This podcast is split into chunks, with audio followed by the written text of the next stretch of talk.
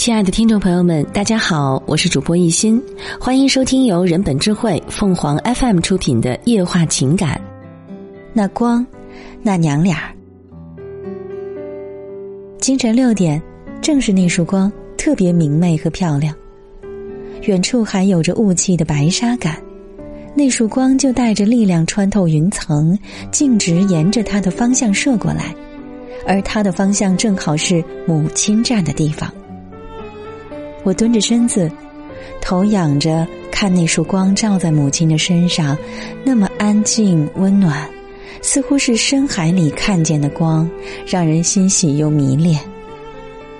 母亲正轻身摘着枇杷树上的枇杷，那些高高在上的黄色枇杷，熟透了带着诱惑的枇杷。母亲用力踮着脚，一手拿着锄头将树枝压下来。一手伸长去采摘，很认真，也很努力的摘着。他的眼神专注，一心想摘下那枝头的一串黄里透红的枇杷。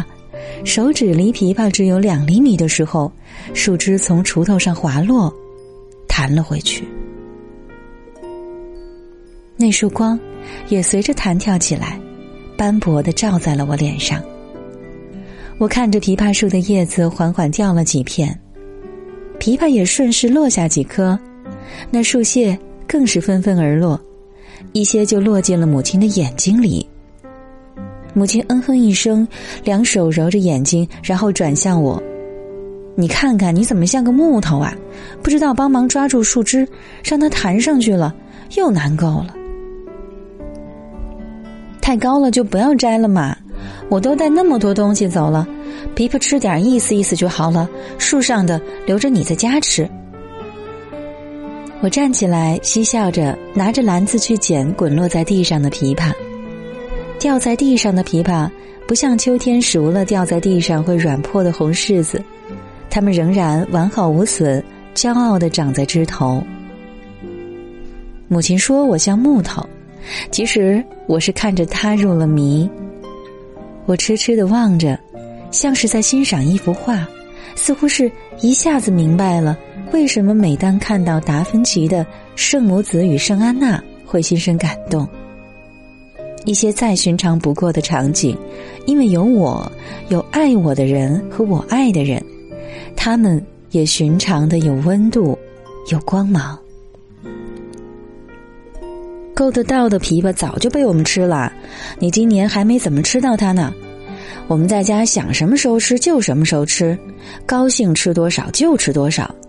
你看看你多久没回家了？回家待了一天又要走。你说说，树上就剩高处的枇杷了，不摘的话，你的那份儿都贡献给天上的飞鸟了。母亲的眼睛揉红了，眼泪也揉出来了。他的话很多，怪枇杷长得高，怪我回来匆匆，竟然还怪飞鸟吃了我那份枇杷。真是可爱。我笑着听他的啰嗦，听他的抱怨，多久没有听到这样的家常话了？我喜欢这样的场面，带着温情，有着治愈感，心灵被滋养着。来，你拿着篮子在下面接着，我把它们打下来。下一次吃家里的枇杷都得到明年了。这是树上最后一批了，你要带着走。母亲的话总是有些重复的，她说她老了，记不得自己讲过哪些话了，只好反复讲。而这次回家，她重复最多的就是：“你带走，这个你带着，那个你也带着，还有这个别忘了拿。”她好像要把整个家都让我带走。我乖乖听着母亲的话，配合着她接落下来的枇杷。我知道，我带走的越多，他越高兴；正如我吃的越多，长得越胖，他越高兴一样。我开玩笑的说：“妈，要不把树拔了给我带走吧？”他听了一阵笑说：“你个丫头，家里有人给你准备东西带走不好啊？难道要让你空着两只手走吗？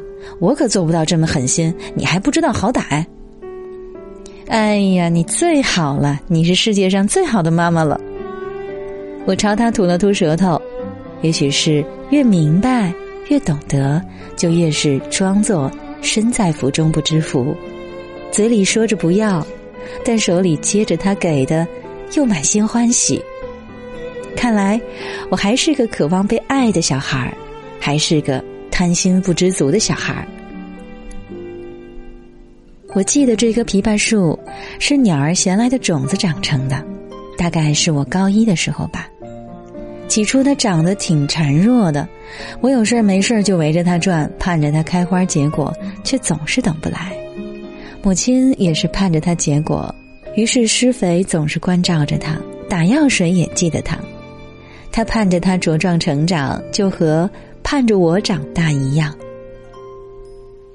如今一晃七年了，它已经亭亭如盖，枇杷满树，而我却很少能在家了。